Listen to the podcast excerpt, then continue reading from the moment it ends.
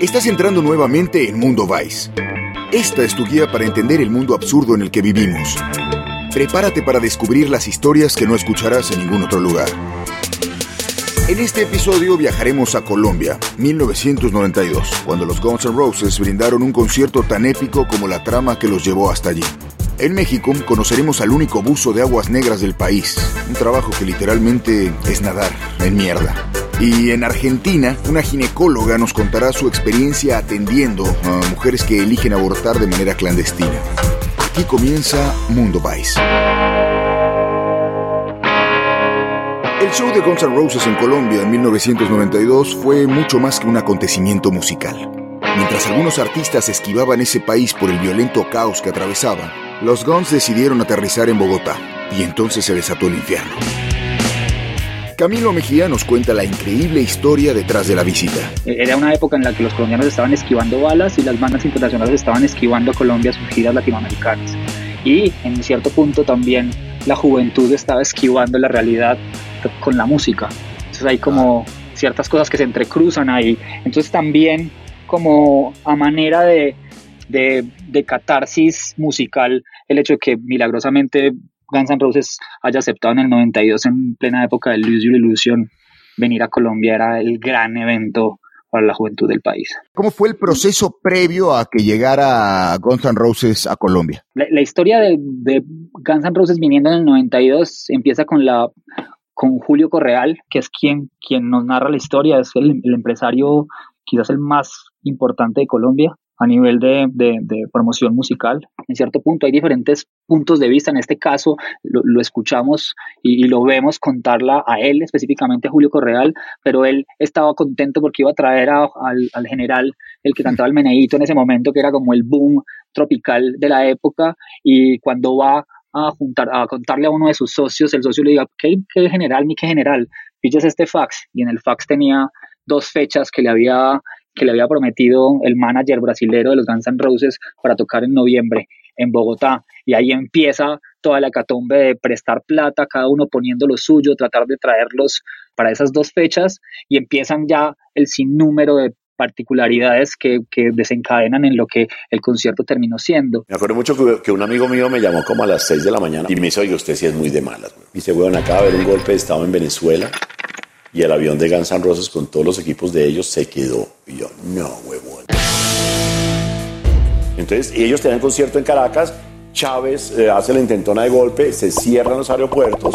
Cuando nos damos cuenta de eso, pues lo, lo, lo más importante que había que traer era el techo que no existía en Colombia. Entonces eh, mandamos una persona a Miami a que contratara un techo y efectivamente lo trae y lo montamos, lo empezamos a montar el miércoles. La situación se, se calma en Venezuela y el avión vuelve a despegar y aterriza en Colombia. Después llueve y el techo se cae. Después de que el techo se cae, hay toda una ola de opinión pública medio católica de señoras que inducen al satanismo de la banda y, y mandan a rezar el, el estadio y cada una de esas cosas empieza a ser más difícil que la fecha se logre. Con la caída del techo, evidentemente ya no se podían hacer eh, dos, dos, fechas, sino solo una. Entonces quedan, eh, le queda Phil debiendo plata a los organizadores y solamente les paga 45 mil dólares. Eh, y ahí sigue el, el, tema de que la gente que tenía la boleta, la boleta para, el primer, para la primera fecha ya no podía entrar. Entonces en la segunda fecha se acumula toda la gente por fuera del estadio tratando de entrar. Eh, y nada, se arma casi que una especie de civil war afuera del, del, del estadio El Campín, que es como el estadio eh, más representativo de Bogotá. ¿Qué sucedió ya ese día con la banda arriba del escenario? Empieza con una multitud gigante, esperando un poco que, que, que la banda saliera, se desarrolla, se va desarrollando por, con normalidad, perdón, pero evidentemente al no tener techo, en un momento de la noche empieza a llover justo cuando están tocando November Rain. Y entonces ya se pone peor la vaina. O sea, ya no era efectos especiales, marica. Ya no era, o sea, marica, empezó a llover, a diluviar. November Rain, el piano de Axel Rose, el video, la vaina lloviendo y empieza a llover, güey. El máximo de clímax de efectos especiales que podía Y una de los, uno de los titulares de la noche es llueve durante, no, durante November Rain eh, en el concierto de los Guns N' Roses. Evidentemente eso hace también que haya un peligro técnico con los equipos, la lluvia, electrocutarse, eh, eh, y ahí es cuando creo que ellos deciden irse en silencio, y ahí es cuando Julio Correal los pilla por detrás de bambalinas, dijo, estos maricas se van a ir. Entonces yo salgo corriendo, marica, me voy detrás de la tarima y veo las camionetas de ellos ya parqueadas con las puertas abiertas. Yo, uy, estos hijos de puta se van a ir, marica. Uy, estos hijos de puta se van a ir, huevón, ni por el puto. Yo venía caminando y yo me lo, enfrento. Le dije, hey, Opi, motherfucker. Where are you going? Le digo, man, ¿a dónde se van, malparidos? No, que we are leaving y yo tenía detrás un poco de obreros ahí de las luces, del sonido colombiano. Y claro, los manes me ven tan emputado porque yo estaba re puto, yo era, puta, ¿para dónde vas, hijo de puta?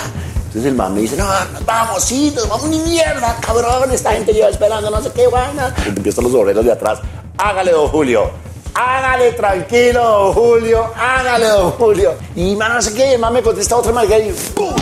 Le doy un cabezazo. Ya había parado de llover.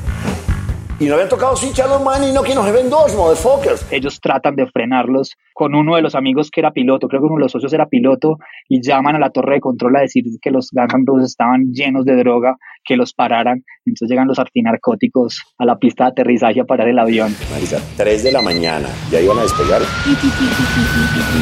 No, si fue una emputada, estos manes, dedo en el culo, toda mierda, o sea, se la metieron mal. yo, yo imagino eso como llegando como cinco agentes así, con, con, el, con los guantes puestos. Yeah, man, we have anti-narcotic check. Will you please? Five year line, please, one by one. Esa es la historia que nos cuenta Julio. Y hay otras historias paralelas que no están contadas y que son también como mito popular que, que, no se sabe si son ciertas. ¿Qué fue lo que más te impactó de la historia? ¿Qué, ¿Qué, fue lo que más te revolvió? Tú que, digamos, perteneces a una generación que creció con este mito, ¿no? Y ahora encontrar de frente por lo menos una de las versiones, ¿no? A mí lo que, lo, que más me, me impactó ya a, esta etapa de mi vida es los huevos que, que, que tienen estos manes de, de, de, aventarse a esa aventura de traer a esta banda. O sea, con todo lo que conlleva, o sea, los huevos también de sostenerla en el tiempo, porque en un momento, o sea, todo se va al carajo y ellos dicen, me vale verga con los abogados al frente y se me voy a rock and rollear. O sea, ya fue lo que fue, perdimos todo, pero los Guns N' Roses están tocando allá afuera y me vale verga lo que ustedes digan ahora, yo me voy a rock con los Guns N' Roses. O sea, me parece que el huevo que hay que tener va a ser un promotor musical eh, en esa época e incluso ahora, en una coyuntura como la latinoamericana, de tantos altibajos económicos eh, y, sociopolíticos es muy grande. Es como les decía, es una actividad de riesgo que merece ser como súper envalentonada porque de ahí de los Guns N' Roses para adelante, así haya sido un fracaso en ciertas cosas, también fue un triunfo porque le enseñó a, a, los empresarios en Colombia cómo lograr hacer eventos grandes y por suerte hoy en el país tenemos como la oportunidad de ver a grandes bandas eh, de una manera frecuente y eso en esa época era impensado. Entonces también es, eh, me impresiona desde otro nivel, riéndome con muchas de las anécdotas, como me impresiona desde ese lugar. O sea, el, el man que las está contando las vivió y está cagado de la risa y está vivo.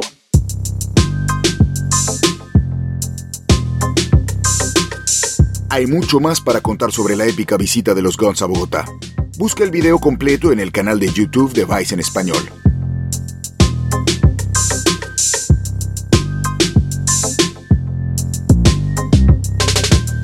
La Ciudad de México cuenta con un enorme sistema de drenaje y una sola persona dedicada a revisarlo, darle mantenimiento y remover la basura que obstruye las tuberías. Su nombre es Julio César y es el único buzo de aguas negras de México. José Manuel Bahamonde nos cuenta su historia.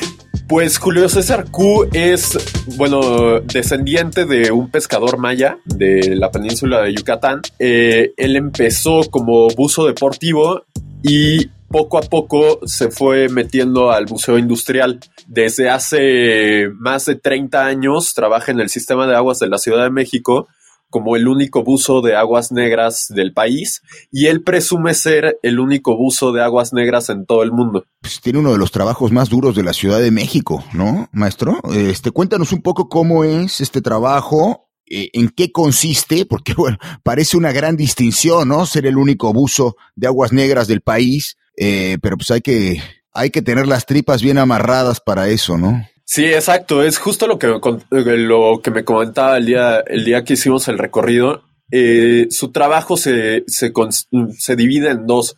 En un trabajo preventivo, que es durante la época de sequías, como eh, de diciembre a abril, más o menos, que empiezan las lluvias aquí en la Ciudad de México. Y lo que hace es recorrer todos los túneles del, del drenaje para evitar que haya una falla en la estructura o que esté tapado o que por algo no pueda recibir la cantidad de aguas que en verano eh, está acostumbrado a, recibir, ¿no? Entonces, esa es una parte de su trabajo. Y la otra parte es durante la temporada de lluvias, todo llega a fallar, ¿no? Entonces se mete cuando está el tubo lleno a destapar, a ya sea a buscar algún cadáver que, hayan tirado por ahí, entonces la, policía te pide que se busque el, el, cuerpo, entonces también hace eso y hace mucho rescate y emergencias. Visitamos, bueno, él visita túneles que no están completamente llenos de agua y que regularmente se hace sin tanque de oxígeno. Entonces, ahí el peligro es la concentración de gásidos de, eh, gas metano y de ácido sulfídrico. Entonces, esto si se respira sin algún tipo de máscara que filtre ese aire, eh, te podría matar en cuestión de 15 minutos. O sea, me decía que si empiezas a respirar el metano, lo que pasa es que tu cuerpo se empieza a dormir y de repente ya, ya no despiertas. Oye, eh, tú estuviste, ¿cuánto tiempo? Relátame ahora un poco, ¿no? ¿Cómo fue tu experiencia eh, con nuestro buzo? Pues mira, eh, nos quedamos de ver en su campamento, que es unas oficinas del sistema de agua de, de la Ciudad de México, que se encuentra como a dos cuadras del aeropuerto internacional de la Ciudad de México. Y, este, y de ahí nos subimos a su camión eh, que ahí tiene todo su equipo, y fuimos a una presa eh, al sur de la ciudad. Ahí entramos a un tubo de interconexión que nos iba a conectar con otra, con otra presa. La entrada era una posilga, o sea, estaba todo tapado de botellas de plástico, cubetas, todo tipo de basura, apestaba horrible. O sea, antes de ponernos la, la máscara sentíamos bueno, yo sentía al respirar como un ácido que, te quema por dentro. O sea, era un olor sumamente fuerte. Para entrar nos pusieron un traje especial que nos cubría todo el cuerpo, unas botas de plástico que nos llegaban casi a la cintura y una máscara de como de Breaking Bad este, para que pudiéramos respirar los aires bueno, los gases que, se encuentran en el túnel. Entonces ya entramos y fue un recorrido de 3.8 kilómetros entre una presa y otra y en el que íbamos, bueno, ellos iban revisando la estructura del túnel y que no se, eh, no se encontrara tapado de ninguna manera para que ahora que venga la temporada de lluvias no haya ningún problema. ¿Tú podrías realizar este trabajo? ¿Cuánto crees que durarías ahí? Eh, en las profundidades, en la inmersión de desechos? Puta, no sé, o sea, un día se me hizo divertido, algo interesante, chance una semana haciendo eso, le agarraría el gusto, pero yo creo que no duraría más de un mes. A ver, te, te habrá contado, a ver, este es un, no sé si te lo contó, pero ¿qué es lo más raro que se ha encontrado allá, allá abajo eh, nuestro buzo? ¿Qué, qué, qué objetos, qué cosas inverosímiles eh, ha destapado, ¿no? Pues justo me contaba que se ha encontrado de, bueno, cuerpos humanos a cada rato, o sea, me decía que donde termina el drenaje, que llega a una, una presa de tratamiento de aguas, eh, ahí a cada ratito llegan cuerpos flotando y lo único que él puede hacer es reportarlos, porque si los toca o algo así, ya él se mete en una bronca. También le ha tocado sacar coches, colchones, Este, y justo lo que me dijo cuando le pregunté, eh, me respondió una cabeza de puerco ya lista para el pozole. Chale, cabrón. ¿Quieres sentirte parte de este recorrido sin ensuciarte? Entra a leer la crónica completa en vice.com.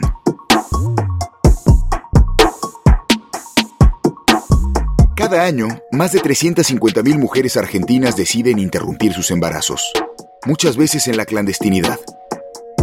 Tali Goldman cuenta cómo está la situación en ese país tras el rechazo al aborto legal, seguro y gratuito, y nos comparte la experiencia de una ginecóloga que ayuda a las mujeres que eligen abortar lo primero que hice fue hablar con este, una ginecóloga conocida de mi familia, eh, sin pensar que finalmente iba a terminar siendo ella la protagonista de la nota. Es tan tabú, digo, me parece como también este, bueno contarlo porque es tan tabú el tema que eh, a esta mujer, Graciela, que es la protagonista de la nota, yo la conozco hace 20 años y nunca supe digamos, que ella finalmente estaba mucho más metida en, la temática de los abortos de lo que yo me imaginaba. Digo, para mí ella era una ginecóloga, de, hecho muchas veces yo la consultaba, eh, y finalmente la consulto para decirle, che, ¿conoces a, alguien que me puedas pasar el contacto de alguna paciente tuya eh, que haya hecho un aborto? Y claro, y finalmente me terminé diciendo, mirá, tengo centenares de mujeres. Y yo digo, ¿cómo centenares de mujeres? Y sí me dice, porque yo viví en carne propia eh, tener pacientes que se habían realizado un aborto. Esta nota cuya protagonista es Graciela Finkelstein, ¿no? Eh, cuéntanos un poco sobre este eh, personaje prismático, ¿no? Que nos permite echar un ojo, una mirada desde varias perspectivas, ¿no? A la, situación del aborto en Argentina. Bueno, acá, no sé cómo es en otros países, pero acá es muy común que los médicos, digamos, realicen sus prácticas en hospitales públicos, porque mm. acá la salud en Argentina es pública, y además tengan sus consultorios privados. O sea, la mayoría de los médicos, te diría casi el 100% de los médicos, eh, hacen carrera y hacen experiencia en hospitales públicos. Entonces Graciela se había recibido de médica, también de psicóloga, y eh, le había salido justamente, eh, no me acuerdo si era la residencia, en este hospital de La Matanza, de uno de los sectores más este, vulnerables del conurbano bonaerense. Em, y, la propia Graciela es una mujer de clase media, ya había estudiado en la universidad pública, eh, y el primer día que va a este hospital, ella va muy bien vestida, estoy hablando del año fines de los 80. ¿No? Ella tampoco nunca había ido a esa zona del conurbano, ella va así muy coqueta vestida, como una médica de clase media, ¿no? Eh, la primer, el primer choque que, que ella tiene es cuando llega el primer día, el superior le dice, nena, así vestida no da, anda a ponerte unas botas y anda al abortero, le dice. No, no, pero historias fuertísimas. A ver, contame alguna. Ponele, eh, ¿te la bancás? Sí. La, la primer, el primer día de guardia, mira, te cuento. Tu primer día de guardia. Mi primer día de guardia, bueno, mira, nena, ¿querés aprender algo? Me dice, mira, anda al abortero ahí a la vuelta, entra y mira a esa paciente, es un Mondor. El síndrome de Mondor era la causa de muerte más frecuente de las pacientes con aborto provocado. Yo entro y la mina está muerta. Y yo era mi primer paciente que iba a ver en una guardia. ya estaba muerta. Ya estaba muerta, sola. Entonces ahí ella también empieza a entender que esto iba a ser gran parte de su cotidianidad y que ella iba a salvar muchas vidas, como es lo que hizo, eh, y a ver morir a muchas mujeres, como también es lo que pasó. ¿Cómo podría encajar eh, la labor de, Graciela ¿no? En, dentro de un contexto un poco más amplio, ¿no? digamos que sería el de eh, las pioneras ¿no? en, la lucha por despenalizar el aborto? Claro.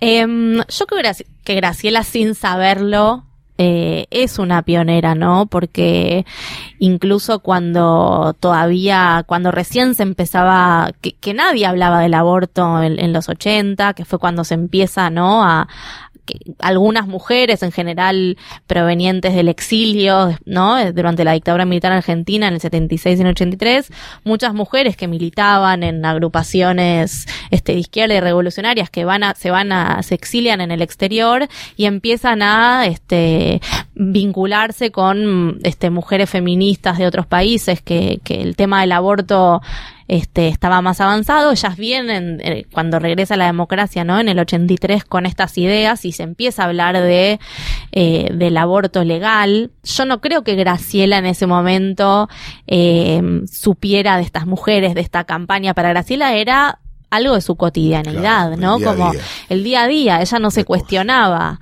Eh, no creo que se haya cuestionado, bueno, ¿qué estoy haciendo?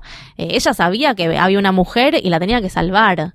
¿No? Entonces, yo creo que muchas Gracielas, eh, quizás sin ser conscientes de, de, lo que estaban llevando adelante, eh, también fueron pioneras en eh, salvar muchas vidas y en eh, entender que eh, la legalidad del aborto eh, no, no haría que muchas de estas mujeres hayan muerto o la, hayan llegado a esa situación con esas situaciones de emergencia a sus brazos.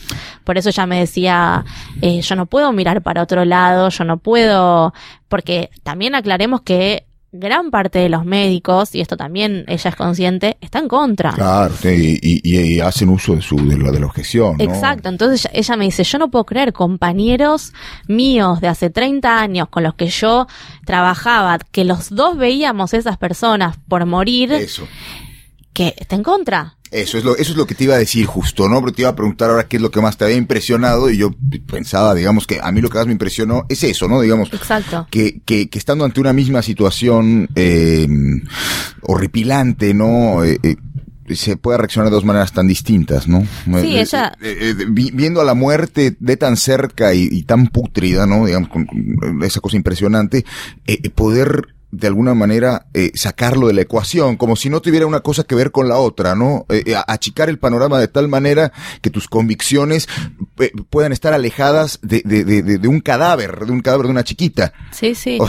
Es que ella me decía, yo no me hubiera perdonado no ir a esa plaza eh, el año pasado cuando se debate en Argentina el aborto por todas las pibas que yo vi morir. Y ella me decía como, es increíble la hipocresía este, de, de los médicos, de cierto grupo de médicos que en general eso, ¿no? Son de clase media, media alta, eh, que han visto lo, las mismas situaciones que yo, que han salvado muchas mujeres, que han visto morir a muchas mujeres, que digan que están en contra de la legalidad del aborto, porque eso es no tener sensibilidad, digamos, ¿no? Digo, yo no sé si los compañeros de Graciela, que ya rondan los 60 años eh, y que tienen una convicción, entre comillas, tan clara, muchos en contra, si hay que mirar a ellos a la hora de pensar en el futuro, ¿no? Me parece que, y ella también me lo dijo, como, bueno, hay algo de esta nueva generación y de que se esté hablando y de que se haya debatido en el Congreso que, bueno, por ahí interpela a las nuevas generaciones, claro. a los nuevos estudiantes de medicina, a que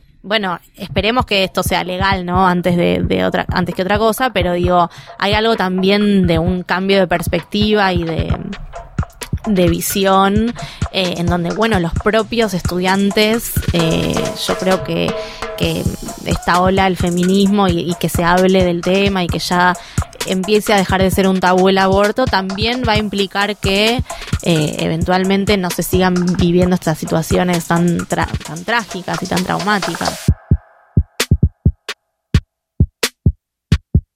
Descubre cómo continúan las luchas por los derechos de las mujeres en Argentina y en toda América Latina en Vice.com.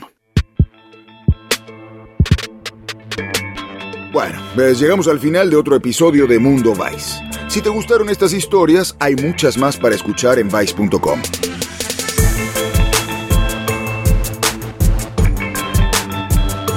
Suscríbete en Spotify, Apple Podcasts y tu app favorita para que no te pierdas ningún episodio. Reencontramos a la próxima. Mi nombre es Rodrigo Márquez Tizano y esto fue Mundo Vice.